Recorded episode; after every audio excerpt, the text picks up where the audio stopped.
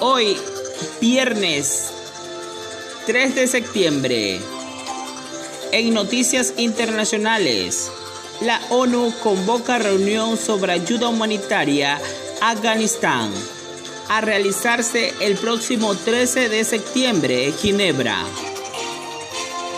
El secretario de la ONU liderará un conversatorio magistral en Ginebra para recaudar fondos con los que se gestionará ayuda humanitaria en dicho país que vive momentos críticos, anunció este viernes la organización.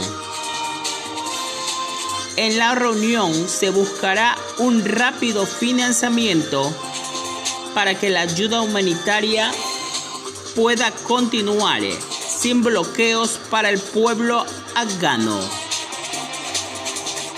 donde se siga beneficiando de los principales servicios que necesitan.